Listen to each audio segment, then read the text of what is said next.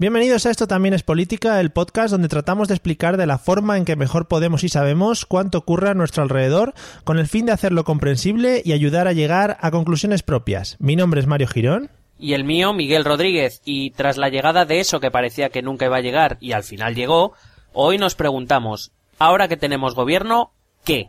Acompáñanos, que empezamos. Votos emitidos 349. Votos a favor del candidato 170. Votos en contra del candidato 111. Abstenciones 68. Señorías, al haberse alcanzado el voto favorable de la mayoría simple de, los miembros de la Cámara, queda otorgada la confianza al candidato don Mariano Rajoy Brey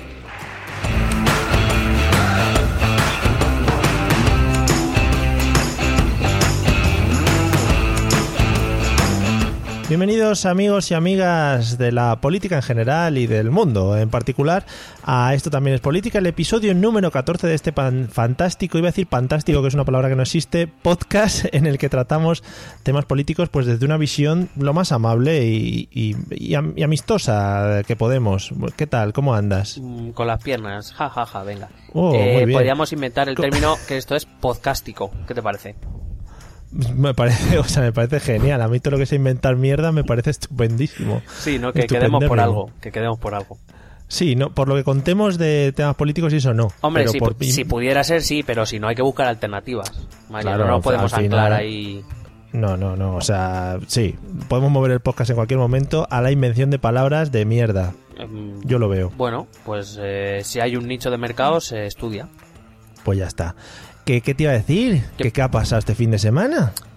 Pues este fin de semana, pues que, que Márquez ha caído en la carrera. Y ¿Sí? Que el Madrid, el Atleti y el Barça han ganado. Ajá, ajá. Y bueno, pues creo que, que ya que ha salido Rajoy ya. Y eso. Oh my god. Ya tenemos oh Govern. Tenemos Govern. Govern sorpresa, ¿no? Máxima. Bueno, sorpresa no, porque ya se había anticipado desde el último comité federal del, del Partido Socialista. Eh, me hace mucha gracia que se haya anticipado el gobierno del Rajoy desde el último comité federal del Partido Socialista. Sí, sí, la verdad es, como, que... venga, va. Sí, es un poco todo cómico en general. Como yo creo que estamos, estamos, eh, bueno, la política se está, esto también es politiqueando. Sí, sí, sí. Un poco de risas no nos llevamos ninguna sorpresa. Bueno, pues hoy entonces vamos a tratar un poquito el tema de la investidura y qué va a pasar a partir de aquí, ¿no?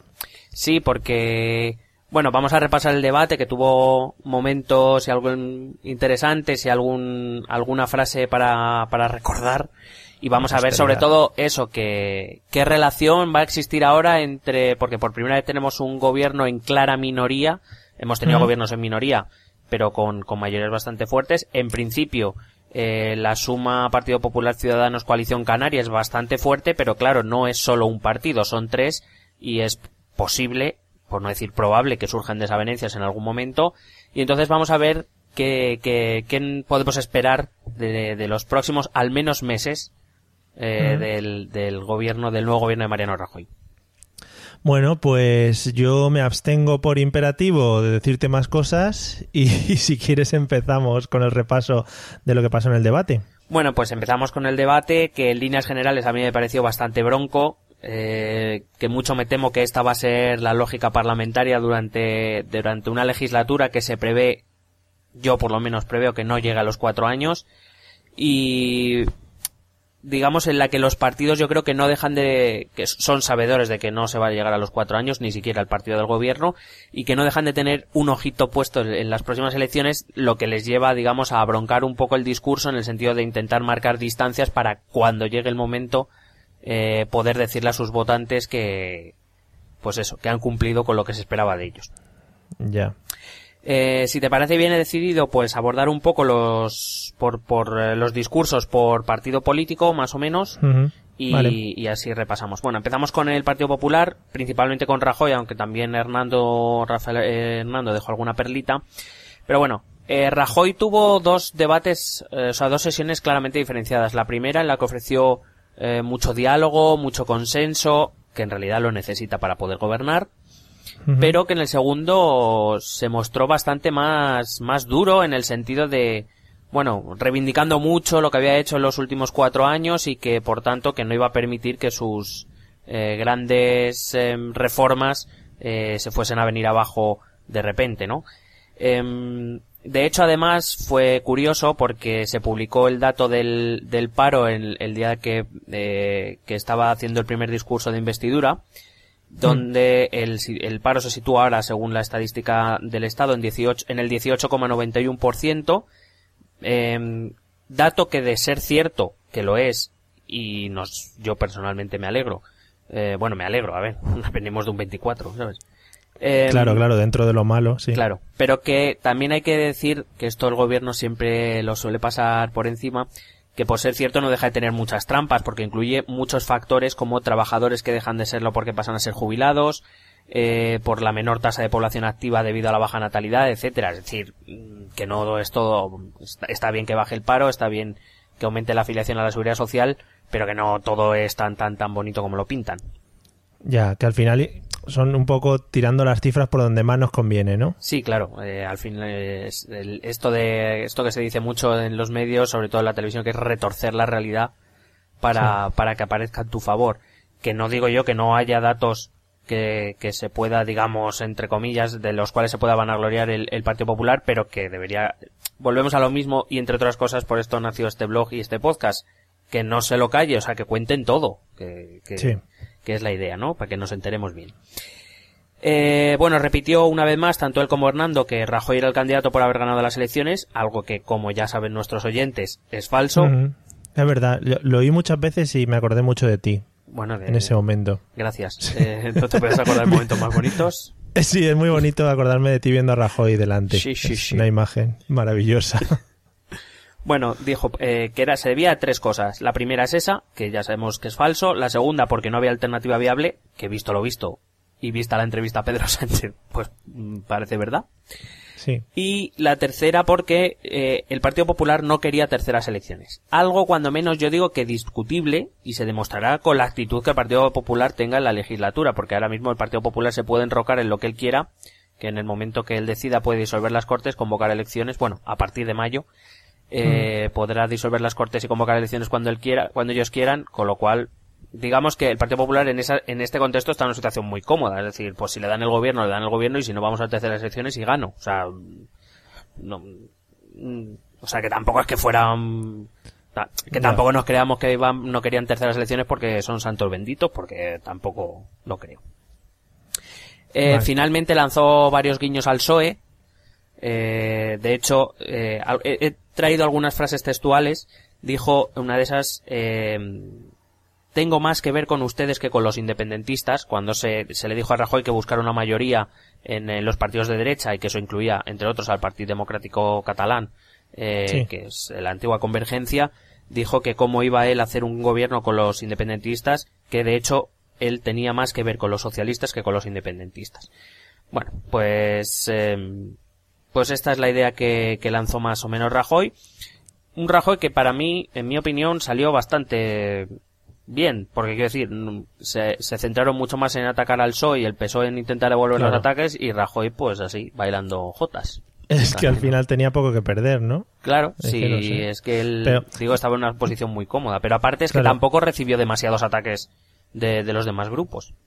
No sé si me equivoco, pero evidentemente la frase de los partidos independentistas es un poco perogrullada, ¿no? Siguiendo un poquito los discursos que han llevado hasta ahora, pues evidentemente tiene mucho más que ver con el PSOE que ha defendido la unidad de España y con los partidos que quieren la independencia de Cataluña, ¿no? Es que el problema, desde mi punto de vista, es, eh, lo hablaba con, con, em, con el otro Miguel, eh, mi coeditor en el blog, em, el otro día, es como, llega un momento que se simplifica demasiado, ¿no? Se busca el, de- el, el- el mensaje de 140 caracteres, el Twitter, para intentar Sí. resumir cosas que son muy complejas.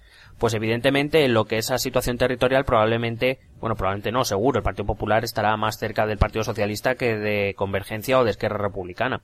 Pero probablemente en política económica, sin duda esté más cerca de un partido como Convergencia, de la antigua Convergencia, que del Partido Socialista. Eh, Mm. Claro, entonces dependiendo el, eh, evidentemente Rajoy intentó sacar la parte en la que efectivamente ellos se encuentran más, más cerca del Partido Socialista, pero que hay otros muchos puntos donde diverge eh, mucho más que con otros partidos de la Cámara, como puede ser, por ejemplo, el Partido Nacionalista Vasco. Claro. Una, una, una derecha más tradicional con el que probablemente en temas económicos, también reduciendo mucho, pero intentando explicar el tema, en temas económicos se entendería mucho mejor con el PNV que con el Partido Socialista. Hombre, han habido, tradicionalmente han habido gobiernos del Partido Popular apoyados por partidos eh, catalanes, ¿no? Los gobiernos del los que no han sido por mayoría absoluta, bueno, eh, si no me equivoco, el que no ha sido por mayoría absoluta, que ha sido solo un gobierno de Rajoy, fue apoyado principalmente por la convergencia de Puyol y apuntalado por el Partido Nacionalista Vasco. Vale.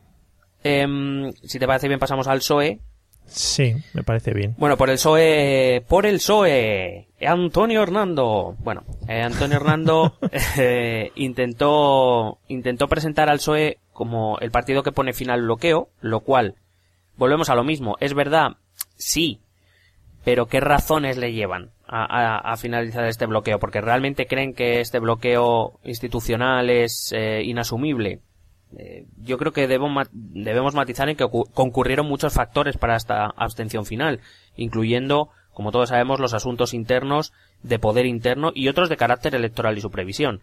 Eh, creo que es, eh, era fácilmente previsible, o, el Partido Socialista se lo entendió, o una buena parte del Partido Socialista orgánico lo entendió así, que si llegaban a terceras elecciones es que el descalabro era, era mayúsculo y prefirieron eh, probablemente optar por la abstención para, para intentar taponar e intentar darse un tiempo para, para reconstruirse. Eh, es verdad que Hernando se esforzó en intentar ser crítico, en intentar marcar una posición eh, alejada del gobierno, aunque le estuviera dando la abstención, pero si te digo la verdad, yo no me quedé con la sensación de que lo, de que lo consiguiera. Principalmente, aunque hay otras razones que seguro que las hay, porque es eh, el portavoz que dijo este este mm, discurso, Antonio Hernando, fue el mismo que tan duramente ha atacado al PP desde que llegó a la portavocía del Congreso con Pedro Sánchez. Entonces es como mm, probablemente a lo mejor otro portavoz le hubiera le hubiera dado um, no sé, hubiera convencido más. Yo creo que elegir al mismo creo que fue un error por parte del Partido Socialista. De hecho, el único momento en el que vi al Hernando de verdad fue cuando tras el discurso de Gabriel Rufián eh, saltó a defender al, al Grupo Socialista y, al Partido Socialista, eh, que además se veía que se iba a comer el micrófono y que es en realidad el Hernando que hemos visto estos dos años y medio, o sea, muy, muy incisivo, muy duro. Y además eh, coincidió con el único momento en el que lo, todo el Partido Socialista, esos que se estaban dividiendo entre el no, entre la abstención, el por el imperativo, etcétera, por, no sé, por una vez les vi unidos, de hecho yo puse un Twitter que era Rufián ha conseguido unir lo que ni la gestora, ni Pedro Sánchez, ni Susana Díaz, ni nadie por primera vez les vi como un poco incluso orgullosos, volver a ser orgullosos de ser socialistas. Pero bueno, que, fue eso y ya está. De hecho, por ejemplo, me fijé mucho en Merichel Batet, que vino como número dos, eh, ella pertenece al Partido Socialista de Cataluña, vino como número dos por las listas de Madrid por Pedro Sánchez y, y nada más intervenir Hernando, a ella votó no a la investidura, mm. pero nada más intervenir Hernando fue la primera que se levantó aplaudiendo, mirando desafiante a, a, a Rufián, etcétera, o sea que que a lo mejor eh, los ataques de Esquerra pueden, pueden empezar algo que no son capaces personalidades dentro del partido. Bueno, en fin, sí, el señor Rufián también en Twitter puso cosas como que que en vez de meterse contra él, eh, mirasen un poquito a lo que estaban haciendo dentro de su partido y cosas así, ¿no? Eh, a ver, no sé si lo viste. Eh, sí, sí, puso algo así como hablan de lo que dije, de lo que dijimos otros por no hablar de lo que dijeron ellos o algo así. Sí, sí, porque además utiliza de lo que votaron ellos. Sí, sí. porque además eso utiliza twitters como muy metafísicos y filosóficos. Pero a ver, eh, señor Rufián, bueno, en general, Esquerra Republicana en el Congreso utiliza un, tono muy bronco en general. Y bueno, ahora cuando lleguemos a Esquerra hablamos un poco más de él. Vale. Después llegamos a Pablo Iglesias, eh, que evidentemente fue un discurso duro, el más duro desde mi punto de vista con el Partido Popular y también fue bastante duro con el Partido Socialista. Eh, solo hay que recordar, por ejemplo, frases como hay más potenciales delincuentes en esta Cámara que fuera protestando en la calle. Sí. Em, lo cual, pues bueno, yo tengo, tengo mi opinión, pero solo me gustaría decir que, hombre, si hay potenciales delincuentes, pues que alguien los denuncie. Lo, único que digo. Claro, claro. Em, hombre, que atacar al PP era de prever, que atacar al PSOE, hombre, se esperaba algún tipo de, de ataque en tanto en cuanto PSOE y Podemos se van a disputar la cabeza de ser la cabeza de, visible de la oposición en, en esta legislatura. Eh, saben que ahora mismo el PSOE está débil y Podemos uh, huele sangre y va a morir, claro.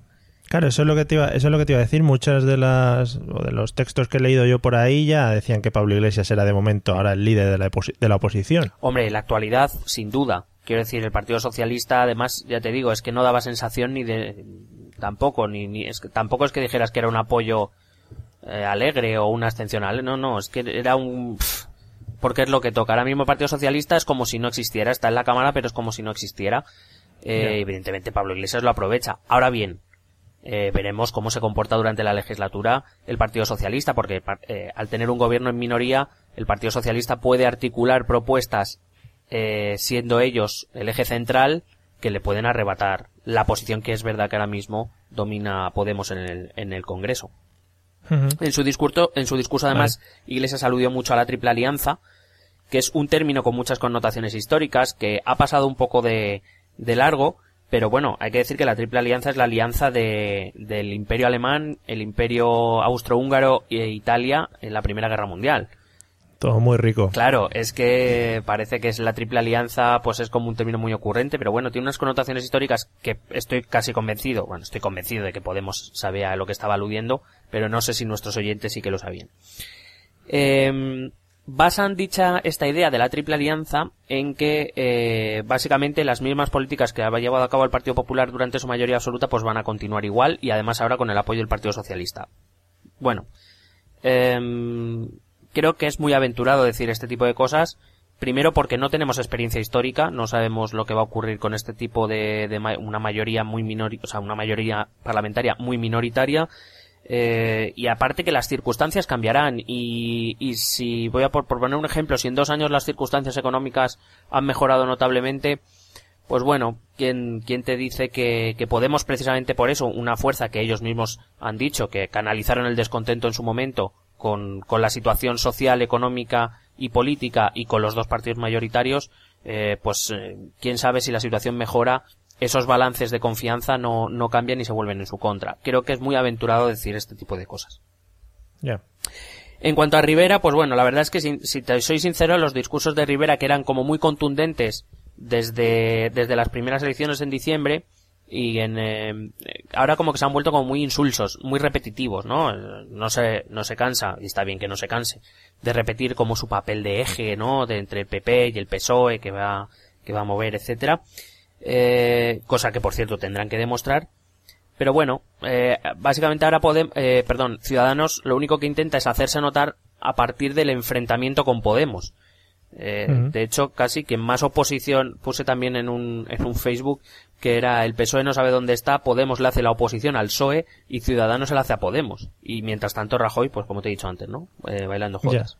Está muy contento, sí. Eh, la verdad es que el gran logro de, Ciudadanos, y eso hay que reconocérselo, ha sido conseguir una, una posición determinante en la mesa del Congreso, que del que luego hablaremos un poco, para qué sirve la mesa muy rápido, pero sí que es cierto que Ciudadanos en muchos casos tendrá la llave para, para según qué cosas, y eso hay que reconocérselo, lo que pasa es que bueno, ahora veremos cómo ejerce ese, ese poder, entre comillas.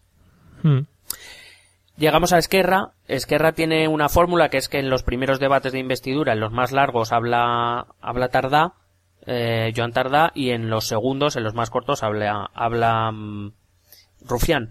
Lo cual no entiendo, porque Rufián con lo lento que habla, que le den más tiempo, porque, bueno, de hecho ya el otro día le cortaron, porque es que claro, eh, entre frase y frase es verdad que es, es, un discurso muy impactante, es decir, siempre se habla de los discursos de Rufián. Claro, sí, es lo que te iba a decir, son muy seguidos y muy comentados luego. Claro, eh, son, son muy broncos, son muy directos, además esa forma de hablar en la que dice una frase, deja que se asiente, que deje pozo, mira, digamos, se enfrenta con la mirada, etcétera. Claro, son muy efectivos, pero claro, tiene un problema, que es que si tienes cinco minutos para hablar, pues dirás siete frases, no podrás decir más.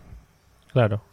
Bueno, es que Republicana lo esperado, hablaba de referéndum o referéndum, es decir, de, de referéndum acordado con el Estado, o si no, pues que también lo van a hacer. Y anunció una cosa muy importante que ha pasado un poquito más desapercibida, que es que no participará en las negociaciones del nuevo modelo de financiación.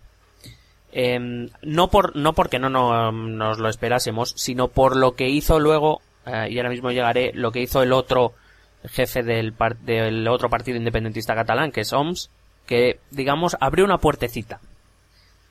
Em, Evidentemente, pues Tardá lo que hizo fue eh, abroncar también en ese debate eh, entre el Estado y la Generalitat, volver a ahondar en el conflicto, mantenerlo vivo por, por alguna manera, que es lo que yo creo que entre en, o conseguir un referéndum o mantener vivo ese conflicto, digamos, para mantener caliente el tema, que es lo Mm. que lo que va a decir eh, lo que va a hacer Esquerra Republicana de Cataluña. La verdad es que, bueno, te digo que a veces es, es muy bronco con, pala- con palabras a veces muy exageradas, ¿no? De hecho dice que han convertido el proceso de más, ha pasado, el, el proceso Artur Mas ha pasado de ser un conflicto político a uno de derechos humanos. Hombre, oiga, Hombre. eh, que no le están fustigando, ni le están torturando, ni nada, está siguiendo un proceso judicial como cualquier otro español, incluidos los catalanes, o sea, no, no veo yo Sí, que... sí. Sí, Sí, sí, evidentemente. Un poco duras las palabras. No, pero sobre todo eso, ¿no? Son palabras muy altas, un tema muy bronco, digamos, para, para mantener los ánimos caldeados. Por, supuer- por supuesto, volvió a amenazar con la no aceptación de la parte correspondiente de la deuda. eh, y ade- pero en esto me hizo mucha gracia porque dijo, si Cataluña no paga su parte de la deuda, una Cataluña independiente, él da por supuesto ya la independencia de Cataluña, eh, dice, eh, Cataluña no asumirá su parte de la deuda y Europa le mirará muy mal bueno, lo que parece no entender tarda es que Europa lo a quien va a mirar mal es a ellos, para, empezar porque ni siquiera les va a reconocer, por lo menos siguiendo la senda que están siguiendo. Así que, pues nada, este tipo de cosas. Y luego el- el- la, la intervención de Rufián, que fue un, un ataque sin miramientos al Partido Socialista, del que, bueno, es- estamos en lo mismo, ¿no? Términos muy broncos, términos duros, eh, además con la, con la oratoria de, de Rufián tan diferente a la de Tardá. La de Tardá es muy ágil, muy, muy rápida, la de Rufián es muy lenta, muy paisada, que además yo no sé qué desespera más, si lo que dice o el ritmo. Ya, es en plan, venga, hijo, está la, la taquígrafa ahí que dice, joder, con este voy súper holgado. Sí, la taquígrafa de- no, me puedo tomar un copazo aquí mientras, no os preocupéis. sí, sí. Luego, Aitor Esteban eh, dijo una frase que me pareció un gran resumen, que es usted eh, le dijo a Rajoy, usted vence por inanición más que por la por inacción más que por la acción. Pues la verdad es que sí, o sea, Rajoy la verdad es que se senta a esperar y mírale, pues ahí le Sí. tienes. Eh, bueno, aparte sí. de, ah, pues eso, él hablaba obviamente de las diferencias entre el Estado y el gobierno vasco. Eh, sí que es verdad que Aitor Esteban, que para mí es uno de los mejores, si no el, el mejor, para mí el mejor eh, portavoz que hay en el, en el Congreso, eh, sí que insistió mucho en pedirle a Rajoy un cambio de actitud. Y entiendo que en ese cambio de actitud abre una puerta a poder negociar cosas con el Partido Popular. Mm, digamos, por, fue uno de los pocos que le tiró la pelota al tejado al Partido Popular. Es decir, miren, ustedes cambian la actitud, nosotros estaremos ahí para hablar. Mientras tanto, no. Bueno, pues por lo menos parece Mm. que, no sé. También dijo una frase que, en mi opinión, debería ser resaltada por todos los medios y que por supuesto ninguno lo hace. Dijo, sabemos que los mandatos de Europa hay que cumplirlos, pero hay que compensarlo con políticas. Lo cual me parece una, una gran definición de lo que hay. Es decir, eh, entre aquellos que dicen que lo que Europa manda es lo que nosotros hacemos, eh, a ver, Europa por supuesto pone unos límites y unos condicionantes, pero Europa no te marca ciertas políticas. O sea, que, que no, que no se, que no se acojan al, al recurso de Europa porque no, no es cierto.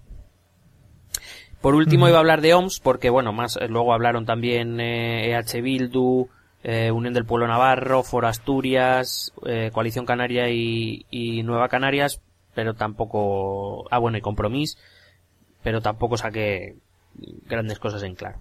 OMS dijo, eh, también otro buen resumen, dice, lo único que explica su investidura es el demérito de los demás, con lo cual estoy completamente de acuerdo, pero claro, espero que en esa frase se hayan incluido ellos mismos y su grupo, Ya. ya su grupo parlamentario, que también forman parte de él. Y como te digo, abrió una minimisísima puerta, tal vez pre- eh, de cara a los presupuestos, que dijo que aunque están en las antípodas de Ciudadanos, que ellos saldrán a jugar el partido, estas metáforas que utilizan los políticos, bueno, entiendo que saldrán a nego- que, que, se abren a negociar ah, alguna cosa, lo que no sé si se llegará a un acuerdo o no, que probablemente no, pero bueno, por lo menos ahí queda. Hmm. Em, Dime, dime. una, una cosita, es que vengo pensando varias cosas, digo, no lo voy a cortar para soltárselas a todas de, de una vez. Eh, ¿Puede ser que ya sabiendo el resultado del debate fuese un poco un debate en el que cada uno iba a decir sus cosas y fuera? Bueno, en general suele ser así. Lo que pasa es que precisamente por eso, bueno, en el segundo debate ya no hay mucha tela porque es el candidato interviene 10 minutos, cada grupo 5 y se vota. Pero en el primero sí que hay turnos de réplica y contrarréplica, o sea que ahí, digamos, sí que hay un cierto margen de, de maniobra. En principio los primeros discursos, los largos, sí que suele, o sea, están escritos, están preparados, digamos, uno intenta colocar su mensaje. La cuestión es esa, que, que luego llega las réplicas y contrarréplicas del presidente y del grupo parlamentario donde digamos ahí es donde se abre más el debate y donde puedes ver más claramente las actitudes. Un, discurso preparado, pues bueno, suele ser bastante, digamos, encorsetado y vas a decir lo que vas a decir. Ya. Y la otra, que no sé si lo tocarás luego, pero a ver, yo por ejemplo me pongo que quizá es un poco egoísta lo que voy a comentar ahora, pero existiendo comunidades que tienen fuerzas políticas un poco más potentes, digamos, ¿no? Como puede ser Cataluña y el, y el País Vasco, ¿no es un poco egoísta con el resto de comunidades que los presupuestos o leyes que se vayan a hacer se, se negocien con esas con esos partidos políticos cediendo hacia esas comunidades? No sé si me explico. Bueno, a ver. No lo sé. Claro, eso yo, yo te, ya te digo de mi desconocimiento y, y estando en, en, una comunidad en la que no, no hay una fuerza política tan, tan grande o tan marcada. Eh, a ver, la una cosa es la realidad parlamentaria. Eh, Ahora, eh, quiero decir, hasta ahora los gobiernos que han sido en minoría, eh, pues han negociado generalmente con los partidos nacionalistas, principalmente porque conseguían la suficiente fuerza como simplemente la aritmética parlamentaria otorgarle una mayoría al candidato o al, o al presidente del gobierno en su, en su momento. Es decir, por ejemplo, Zapatero necesitaba los escaños de, de, Partido Nacionalista Vasco porque no había a lo mejor otra fuerza de carácter nacional aparte de porque UPyD nunca llegó a esos números y, con Izquierda Unida pues lo consiguió a veces aunque últimamente estaban un poco al gato y al ratón eh, entonces, bueno, pues le hacían falta X escaños, el Partido Nacionalista Vasco los tenía, el, Partido Nacionalista Vasco negociaba en favor de su comunidad, bueno, como lo ha hecho Coalición Canaria con el Partido Popular ahora mismo. Eh, claro, en España sucede que nosotros tenemos que conciliar eh, partidos de carácter de ámbito nacional, los grandes, Partido Popular, eh, PSOE, ahora también Unidos Podemos y Ciudadanos, con partidos que que, que son, mm, em, son solo parte de, son nacionalistas, son solo parte del Estado y que allí tiene mucha fuerza, pero en el resto del Estado no. Pero nuestra ley electoral y nuestro régimen político les permiten entrar en el Congreso, con lo cual son tan, sus escaños son tan válidos como los de cualquier otro. Pues eh, ahí dependerá ya del, del, partido del gobierno si, si quiere ceder o no, o no ceder. Egoísta, bueno, eh, entraríamos en un debate sobre la, estructura territorial del Estado. Es que la, siempre se aparecen luego las mismas preguntas, ¿no? Es que, es que en Cataluña o País Vasco no son diferentes a Murcia, por ejemplo. O sí, o deberían ser iguales, o no deberían ser iguales. Este es el gran problema que llevamos arrastrando tantos y tantos años. Ya. Entonces, Entiendo. Eh, centrándonos en lo que nos toca, que es en la lógica y en la aritmética parlamentaria, uno necesita sumar X número de escaños y busca donde, donde puede y donde cree que puede conseguir. Que sea egoísta o no, bueno, eso ya que, juzguen los ciudadanos. es como está hecho, digamos, el, el juego democrático en nuestro Parlamento. Claro. Luego nada, iba a comentar ya los momentos estrella. Hubo sobre todo muchos momentos broncos. Eh, Podemos abandonando el hemiciclo tras la acusación de, de Rafael Hernando del, del, Partido Popular de, de, la vamos, de ponerse al servicio de un dictador, eh, y como no le dieron la palabra por alusiones, cosa que es verdad que al PSOE tampoco se le dio con lo de Rufián, aunque Antonio Hernando, visto lo visto, dijo, bueno, yo la suelto aquí y ya me cortarán el micrófono. ya. eh, pues, eh, pues eso, decidieron abandonar, aunque luego volvieron a votar, el discurso de Rufián con el PSOE, etcétera.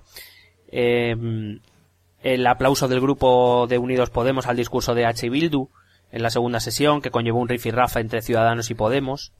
Así un poco también que según, la según las fotos, algunas fotos que han publicado parece que se van a zumbar, ¿sabes? Claro, es que las fotos están que, vamos, que como que se muerden el puño ahí para darse un, ahí una paliza. Sí, sí eh, parece que en un momento dado, sobre todo porque es la que más he visto, no por nada, pero parece que Ramón Espinar le va a soltar un cabezazo a Villegas y le va, le va a dejar ahí tieso. Sí, y abajo aparece Íñigo Rejón como si no fuese la cosa con él. Es una foto muy bonita. Luego, eh, otro momento que también muy comentado ha sido Rajoy anuncia la suspensión de las reválidas, que deja sin efecto Sí. hasta la consecución de un pacto de Estado por- eh, de educación. Bueno, dos cosas. La primera, eh, eh, no hay ningún cambio efectivo, o sea, tampoco es que sea una concesión. La propia LONCE dice que este año se establecen las reválidas, pero que en este primer año, o sea, en junio de 2017, no van a tener ningún efecto académico, que es, digamos, a modo de prueba. Sí. Mm, quiero decir, tampoco es que Rajoy de momento haya dado nada. O sea, Ya. Es como, esto ya estaba previsto. Por otro lado, si las reválidas se quedan sin efecto efectivamente, eh, según dijo Rajoy, hasta la construcción de un pacto de Estado en educación, podemos dar las reválidas por muertas, porque hasta que consigamos aquí un pacto por educación, creo que va para largo. Ya, lo tienen asumido, sí. Sí. Luego otro, el, eh, para mí el mejor momento del debate fue en la primera sesión, el debate entre Rajoy e Iglesias. Porque aparte te echas unas risas. Te echas unas risas, sobre todo cuando lo del Twitter, los SMS, está gracioso. Sí, ahora está muy de moda hablar de la retranca gallega de Rajoy. En cualquier momento sacan a relucir que ahora es un cómico el tío. No, si la ha tenido, bueno, cómico ha sido siempre, acuérdate las frases de los alcaldes, de son muchos eh, muy Sí. españoles y muchos españoles, bueno, eh, cómico ha sido siempre. Eh, lo que pasa es que quizá ahora sí que tiene un, digamos, el PSOE se había ablandado un poco, o Sánchez no era de ese estilo, y Iglesias sí que es un poco del ataque más directo, del, de lanzar la ironía, entonces ahí, además es que se le ve, si te das cuenta, se le ven los ojos a Rajoy, que es como, qué bien me lo estoy pasando. Ya, ya. Eh, y luego también fue muy, muy comentado el tema de la manifestación convocada para ese mismo día, lo Mm. cual, si te parece bien, em, hablo muy, muy, muy rápido. Voy a decir simplemente Sí. cuestiones que debemos conocer todos. No me voy a meter. Sí, por lo menos para situarla, para situarla, para saber de qué iba y, y cómo terminó. Bueno, la manifestación eh, era una manifestación en contra de, se suponía, en contra de la del nombramiento de, de Rajoy, de la investidura de Rajoy, eh, cuyo eh, lema era contra la mafia, democracia, un gobierno ilegítimo de un régimen ilegítimo. Que bueno, eh, digo, prefiero no que no, no nos metamos ahí porque quiero decir, el lema pues a algunos le parecerán acertados, otros no. Eh, desde luego es falso y lo podríamos explicar, pero bueno, que es un lema de una Claro. manifestación, no digamos, puede ser un Sí, sí, eslogan. sí. Eh, me preocupa más que lo defendiera Alberto Garzón, porque él, quiero decir, él venía de hablar de un régimen ilegítimo en unas instituciones, por tanto, ilegítimas en las que él se sienta, ¿no? Lo cual me Claro. parece un poco contradictorio, pero bueno. Eh, hay que decir también, y me gustaría aclararlo porque mm, las cosas como son, la manifestación hasta su disolución fue pacífica, no hubo ningún, ningún tinglado. Eh, y lo que ocurrió luego con Ciudadanos era una parte de, o un grupo de manifestantes que se habían quedado por la zona y por supuesto que, que aborrecemos, eh, aborrecemos, Claro. ¿no? Cualquier acto de violencia que se, que Sí, se sí, cometa, sí. eh, mucho más cuando estamos hablando de un podcast y un blog de política donde la diferencia ideológica se pretende tratar de una manera natural, la diferencia Mm. ideológica no es un motivo, bueno, no hay motivos para agredir a nadie, pero desde luego tampoco la diferencia ideológica. Y lo único es eso, que sí, que igual que decimos unas cosas, decimos otras. La, la manifestación se, se dio por eh, disuelta y no había habido ningún, ningún incidente registrado, que lo que pasó después fue, fue algo aislado, condenable, pero aislado. Claro. Entonces, Sí, sí, los, los cafres que hay en todos lados. Sí, sí. siempre hay. Bueno, eh, básicamente quería hablar sobre el... Se habló mucho del derecho de reunión y manifestación. Eh, y me han llegado alguna pregunta de cuándo se puede hacer una manifestación, que si se necesita permiso, si no, etcétera. Muy rápido. Se reconoce en la Constitución española el derecho de reunión y manifestación. Se desarrolla en una ley orgánica, por si alguien la quiere consultar, la 9 barra 1983. Y básicamente lo que dice es que eh, las manifestaciones no, tienen, no están sujetas al régimen de previa autorización. Lo que sí dice es que aquellas que se produzcan en lugares públicos y en vías de tránsito se deben comunicar con al menos 10 días de antelación. Claro. Pero por una razón muy lógica. Es pues, simplemente porque las autoridades o las administraciones correspondientes tendrán que tomar medidas del tipo, pues si, si la manifestación va por una calle, pues habrá que desviar el tráfico, habrá que señalizar, habrá que tomar medidas de seguridad con el SAMUR, etcétera. Claro. Eh, no, no es por otra cosa. Em, este acto lo deben hacer los promotores de la, de la manifestación y digamos que, porque mucha gente decía, no, es por la ley Mordaza, etcétera.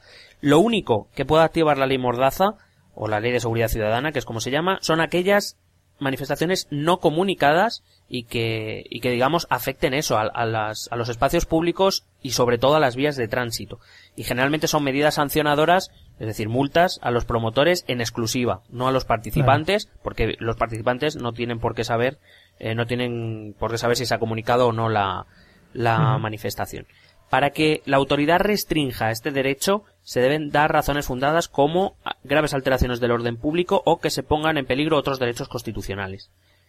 La polémica siempre radica en que será la autoridad quien decida eh, qué, casos son cuál y qué casos son, son tal. Pero en principio, eh, ni siquiera la ley Mordaza puede prohibir una, una manifestación y de hecho pueden hacerse reuniones y manifestaciones sin avisar siempre y cuando eso cumplan con que no pues eso, que no corten calles o, cosas así.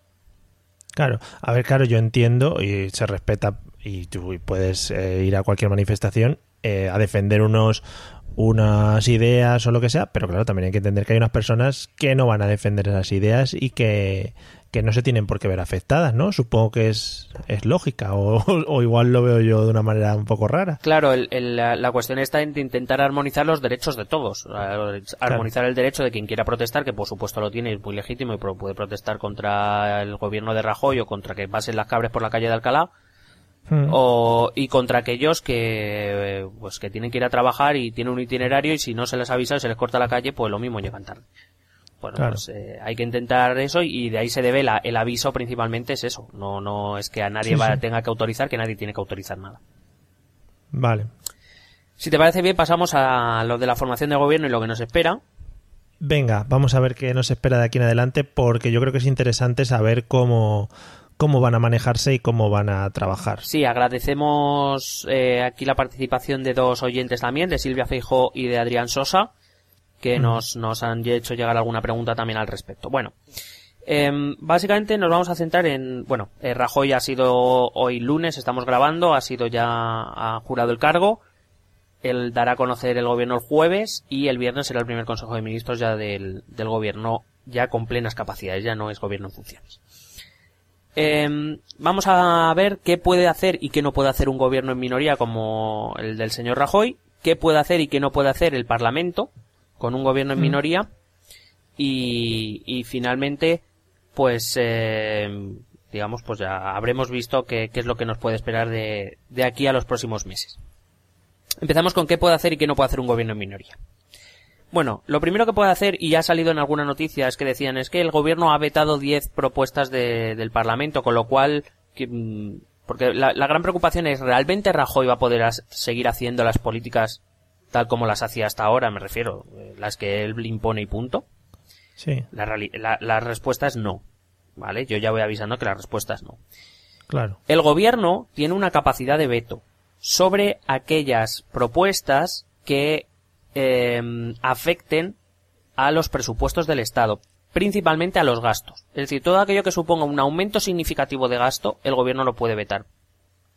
Lo que pasa es que aquí nos encontramos con dos cosas. La primera, que no hay unos presupuestos aprobados, y lo segunda, que em, el gobierno tiene que razonar el por qué veta. O sea, no, no puede ser porque sí. En cualquier caso, claro, es que parece que es como el gobierno dice, no, no, eso afecta al gasto, pero ¿en cómo? No, no, que afecta al gasto y lo digo yo y punto. No, tiene que razonarlo. En cualquier caso. Como lo... Dime, dime. Como los exámenes, razone su respuesta. Claro. En cualquier caso, hay un montón de propuestas también que no afectan en ningún caso al presupuesto y que, eh, que el gobierno no podrá vetar. Eh, en cualquier caso, como digo, eh, este veto que es razonado se podrá revisar. Si algún grupo parlamentario consigue demostrar que eso no afecta en ningún caso al presupuesto ni a, ni a la partida de gastos, pues se deberá eh, tramitar como cualquier otra. Hmm. el gobierno tiene iniciativa legislativa. Hasta ahora, la inmensa mayoría de los proyectos de ley salen, han surgido del gobierno, incluso en gobiernos en minoría como los, por ejemplo, el de Zapatero, donde leí una estadística que hablaba de que el 91% de las leyes habían sido iniciadas desde el gobierno. Pero bueno, esto tiene una explicación muy sencilla. Eh, ya hablábamos en algún otro podcast que el jefe del gobierno suele ser el jefe del partido mayoritario.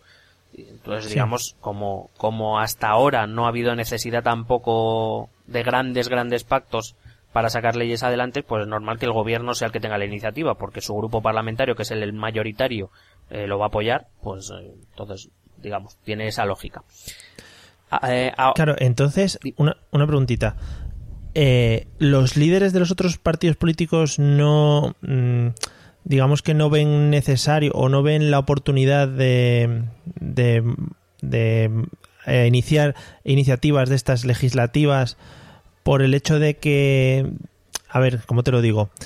Eh, es decir, como están ellos gobernando, si nosotros nos ponemos a legislar es como si les estuviéramos ayudando en su, en su gobierno o algo así. No sé si me no, explico. No, la realidad es que los otros grupos parlamentarios, a ver, iniciaban trámites, pero casi nunca llegaban por si no si no llegan eh, con el con el beneplácito del grupo parlamentario mayoritario, Sí. es que no iban a ir a ningún lado. Pero no se puede dar el caso ahora, por ejemplo, que, ahora sí, porque que se ahora, junten. ahora por- sí, porque vale. la situación ha cambiado. Pero eso Vale, lo veremos ahora cuando hablemos del Parlamento. Vale, ok. En cualquier caso, como he dicho, eh, el gobierno sigue gozando de iniciativa legislativa, puede presentar proyectos de ley, lo que pasa es que ahora se va a tener que ganar la aprobación de esos proyectos de ley. Esa es la gran diferencia. Claro. Pero, por ejemplo, en el tema de presupuestos, ellos siguen teniendo la iniciativa, es decir, no, no, no puede ser un presupuesto inici- o propuesto por el, por el Parlamento, tiene que ser propuesto por el gobierno.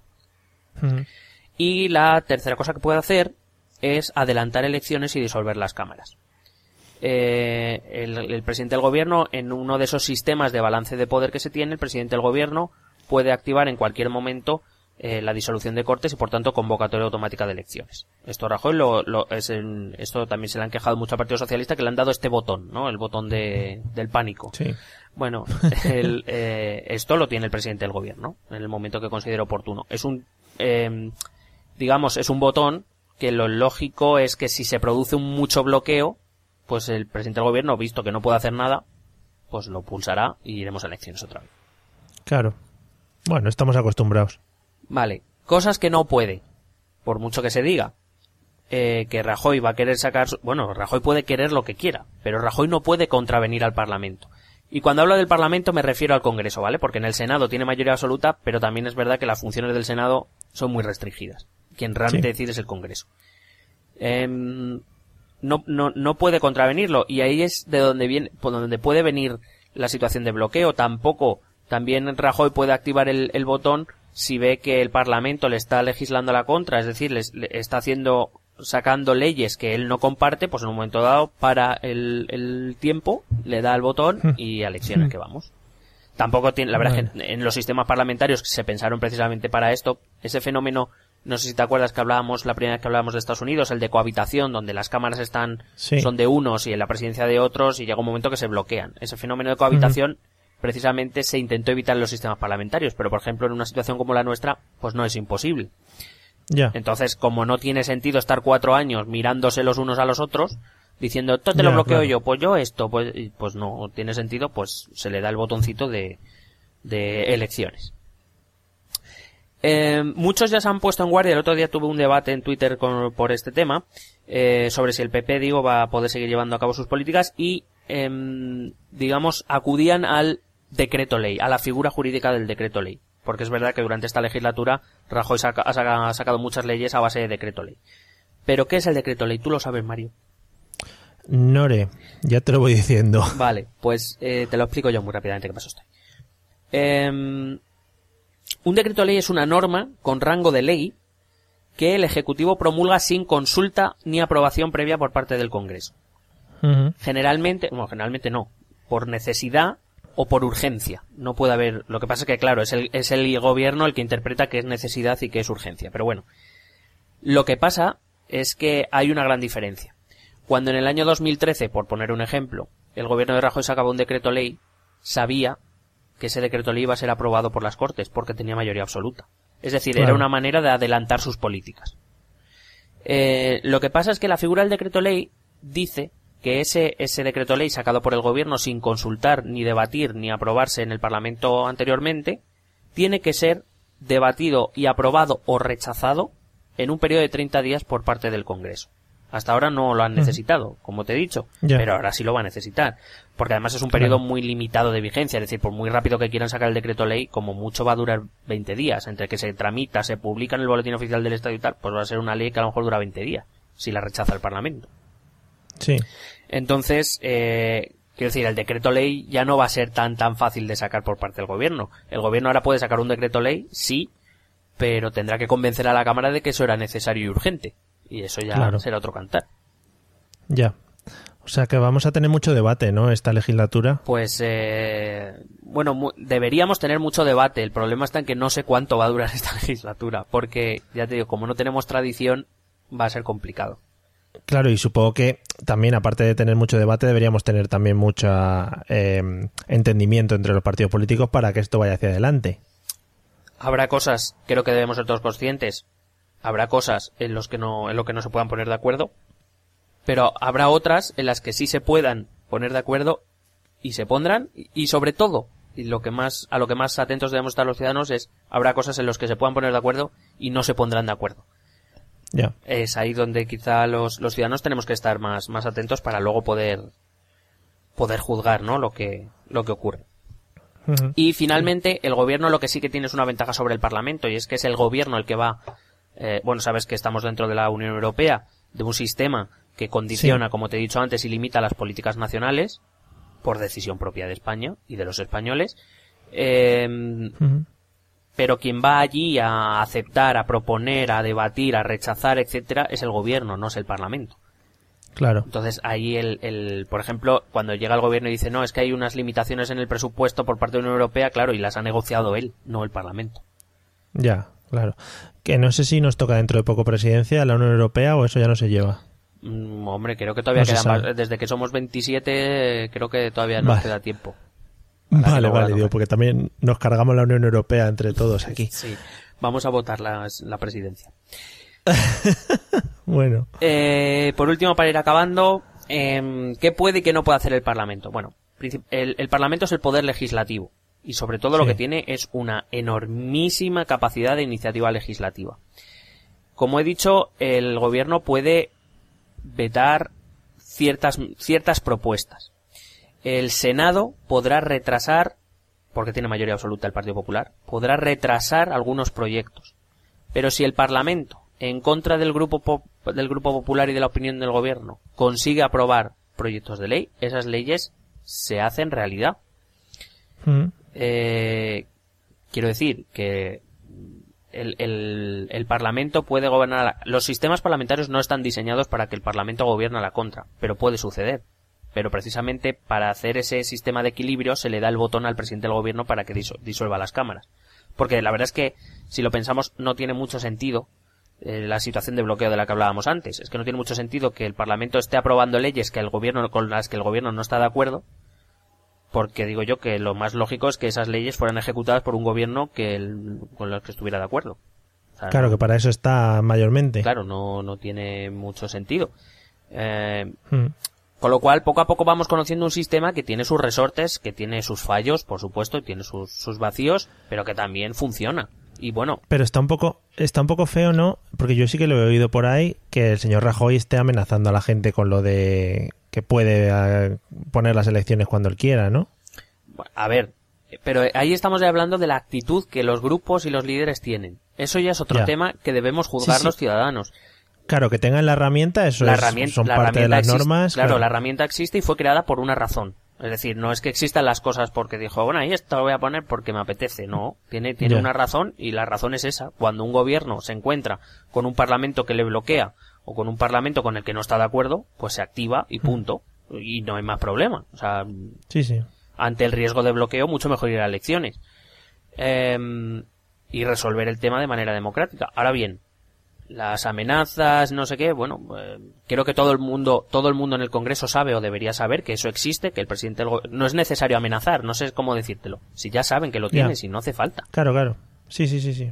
De todas maneras, también me gustaría decir que que decían que eh, esto lo va a utilizar el Partido Popular para chantajear al PSOE, que si no convoca elecciones, porque al fin y al cabo todos sabemos que una de las razones por las que el PSOE se ha abstenido es porque no quiere elecciones, eh, pero bueno, hay que recordar que mínimo hasta mayo Rajoy no puede activar ese botón. Es decir, mm. teniendo en cuenta que el Partido Socialista tendrá su congreso en enero o en febrero, hombre, la amenaza seguirá siendo. Y desde luego no habrá pasado mucho tiempo, si eso ocurriese, por ejemplo, en mayo, no habrá pasado mucho tiempo para que muchos votantes socialistas se hayan olvidado de, o sea, estuvieron a favor de Rajoy.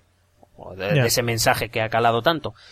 Pero al menos tendrán una dirección supongo que ya asumida por todo el Partido Socialista y una dirección no solo una dirección personal, sino me refiero a una dirección política. En los congresos del Partido Socialista se elige qué camino, qué rumbo se va a seguir político. Bueno, el PSOE, por mucho que digan, si las elecciones se vuelvan a convocar en mayo, que sería lo más pronto que se podrían convocar ya, eh, ya por lo menos mm, podría presentar un proyecto que ahora mismo no tiene.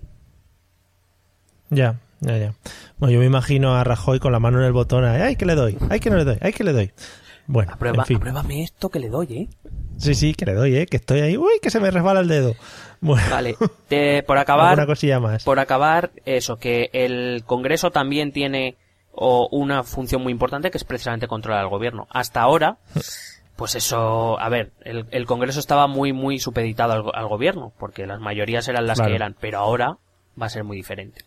Eh, muchas de las quejas eran, por ejemplo, que los miembros del gobierno Rajoy no iban a comparecer al Congreso porque, claro, en la mesa, como cortaba también con mayoría absoluta, la mesa esa que decide que va al pleno y que no va al pleno, eh, pues llegaba el Partido Popular, decía que no y ya está. Y no había más problema. Mm. Ahora va a ser muy difícil, bueno, muy difícil no, casi imposible que los miembros del gobierno se puedan negar a, a comparecer en los plenos del, del Congreso. Aparte de que cada semana existe un pleno de control, que en el Congreso son los, los miércoles por la mañana, donde se le podrá interpelar, preguntar, comparecer y el gobierno no va a poder vetar nada porque no tiene mayoría ni en la Cámara ni en la mesa Ya.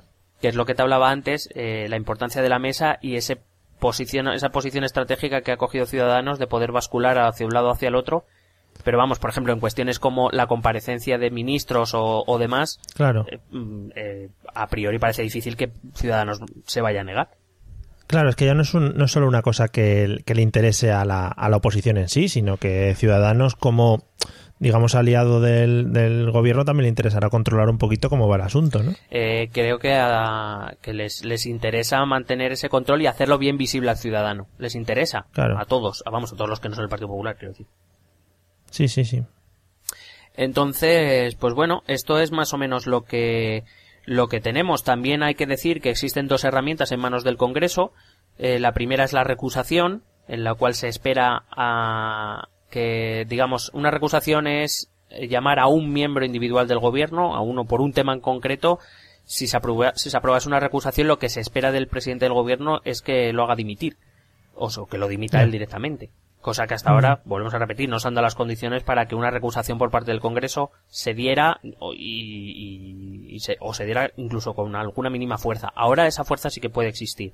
Y por otro lado, siempre tendrá la moción de censura.